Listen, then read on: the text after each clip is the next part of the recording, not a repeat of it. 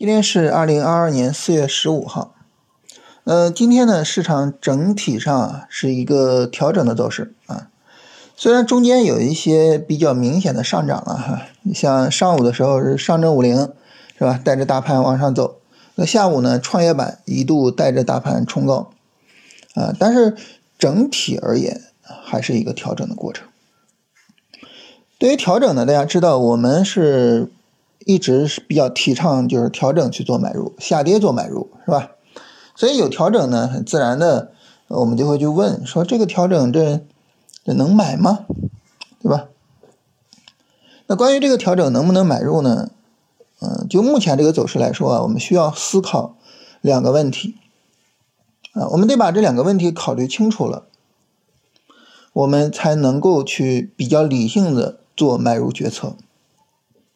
第一个问题是什么呢？第一个问题就是我们怎么理解当下的上证五零的走势啊？为什么我把上证五零拉出来说呢？因为上证五零是当前最强的一个大盘指数啊，整体上走的最好的一个大盘指数啊。那所谓怎么理解上证五零的走势，就是从两个级别上说啊。第一个级别呢，就是我们怎么理解从周二。到周四，啊，整体上这么一个这个上涨过程。现在呢，市场调整去做买入，行，一个什么样的调整才能够和周二、周四这么一个上涨相匹配？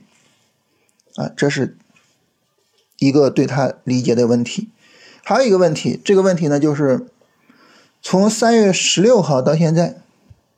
上证五零呢，我们可以理解为它整体上涨了一个月。那么，什么样的调整和这一个月的上涨相匹配？啊，我问第一个问题的时候，我们可能还觉得，它比如说这个三十分钟下跌或者三十分钟下跌 N。我问第二个问题的时候，我们再一看上证五零，可能就有点害怕了，是吧？这玩意儿这要是过不了日线前高，这这这跌下去下跌空间就大了。对吧？所以呢，就是我们去讨论说，哎，上证五零这个操作，上证五零这个买入，我们就需要对它的这个走势理解清楚，对它的整个调整的操作价值理解清楚，啊，这是第一个。那这个呢，是只针对最强的大盘指数，也就是上证五零它自己。当然，还有一个问题也需要我们去思考，什么问题呢？就是我们怎么看待？各个指数之间的区别，就我们可能平常看盘就比较看的多的哈，就是呃上证指数，然后呢就是走的比较强的指数，那你像最近就是上证五零嘛，但是今天下午啊这个创业板一拉，哎，我们突然可能又注意到创业板了。啊，今天还有朋友跟我聊说老师你看创业板三十分钟上一个非常明显的。底背离走势啊，哇，这个走势我怎么没有注意到呢？是吧？我要注意到这个 五零踏空了，完全可以去买创业板啊。但是我们看创业板，如果不是只看那个三十分钟底背离，我们看它整个行情的话，我们会发现它在日线上走的其实是特别弱的，它已经创了新低了。类似的呢，还有像国证两千啊，我们知道国证两千是代表小股票的指数，已经创了新低了。上证五零呢，它现在是一个相对高位的一个日线横盘，哇，那它这走势区别太大了。那走势区别这么大，我们怎么样根据各个指数综合去判断市场情况？怎么去根据它们来指导我们的操作呢？那么这是第二个问题。我们只有把这两个问题考虑清楚啊，理解清楚，我们才能够安排好后续的买入条件。所以这两个问题呢，就是建议大家在周末复盘的时候，可以多考虑考虑啊，多思考一下啊。这个事儿呢，等周末回头，啊，要不就单独跟大家再录个音频，我们再聊一下啊。就是我先提出来这两个问题，大家可以思考一下，回头再跟大家聊一聊，就是我的看法。当然，我的看法未必是对的哈，尤其是这个我刚踏空了一次啊，所以大大家可能也能理解是吧？我的看法未必是对的。啊，就是和大家分享一下。那么这是今天跟大家聊这个行情啊，就是先不跟大家聊结论啊，就是跟大家就是聊这两个问题。然后呢，还是跟大家聊一聊，就是为什么想起来和大家聊超短。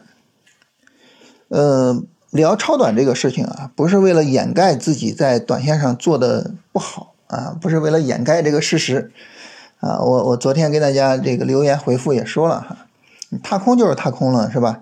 嗯，你超短。做的无论是好还是坏，或者说其他的做的怎么样，跟你这个短线踏空没关系。你短线踏空就是踏空了，是吧？啊，所以呢，就是首先不是这个目的。但是为什么想跟大家聊超短呢？我不知道大家是不是还有印象哈？我之前呢曾经就是问过大家，就是我们这个除了短线之外，我们还聊什么？就是是聊波段还是聊超短？当时呢，大家很多人选择说我们聊波段，所以当时聊了一段时间波段。但是呢，我们聊了一段时间波段呢，就市场就进入熊市了。哎呀，这个进入到熊市之后啊，它就有一个问题，就是熊市的波段操作价值比较低。为什么呢？你想哈，我们做交易这个事情啊，它说白了就是拿时间换空间。就是我我持有一个股票，我持有一段时间，然后在这一段时间里面看看它有没有可能涨出来一定的空间，是吧？那短线操作呢，我们一般持有一只股票就是一周到两三周的时间，然后看看能涨多少。波段呢，一般我们持有两三个月到半年的时间。你你想啊，你如果在牛市里面持有一只股票，持有两三个月啊到半年时间，尤其是它经历了一个波段下跌，它跌了两三个月之后，你去买入。然后持有几个月的时间，在牛市里边，你赚个百分之几十甚至翻倍都很正常，是吧？牛市里面嘛，很正常。但是在熊市里边呢，这个，呃，你买一只股票，你说我持有几个月，它很有可能是一个什么过程呢？就是我买入，然后呢，你可能先赚钱，然后你过了几个月之后再看它，你可能就发现，哎，怎么盈利没有了？现在还亏损了，是吧？呃，在熊市里面呢，很可能是这样。所以熊市呢，你拿着时间是换不来空间的，啊，那既然说我拿着时间换不来空间，我在熊市里边去做波段，可能就会比较难做。所以我们当时准备着是聊波段，但是呢，在行情上呢，它进入到熊市中，啊，然后呢，在事实上呢，就导致我们没法去聊波段。所以你看，我们最近这段时间的节目又就就。又回到了短线嘛，是吧？没法聊，因为熊市不好做波段，所以我们就又回到了这个短线上来啊。你包括我们看行情也是，你从去年十二月中旬到现在，整个波段下跌持续了五个月啊。你在这这五个月里边，你说你随便什么地方，你你你你，你说我去做个波段，然后我持有几个月，现在可能都被套的很厉害了。是吧？所以呢，我们就又回到了短线。但是呢，我们做其他的级别的操作是很有必要的。这个事儿我们昨天也聊了，是吧？就是我们仅仅靠短线本身，它解决不了所有的问题。最简单的一点就是，呃，我经常说我们做交易就是两个比较大的风险。第一个呢，就是你被止损了，亏损，这是风险。第二个呢，就是你踏空了，市场涨，但是你没有利润，这是风险。很明显，我们会发现这两个风险是矛盾的。你想要去规避被止损的风险，你就不得不面临踏空的风险，是吧？哎，我我我想规避被止损的风险，我我我想等着稳妥稳妥再稳妥了去进场，结果市场不给你进场位啊，他不让你稳妥啊，那就踏空了嘛，对吧？但是如果你说你说我我不想踏空。我就想尽量做，你尽量做，你在熊市这种环境下就很容易被止损啊。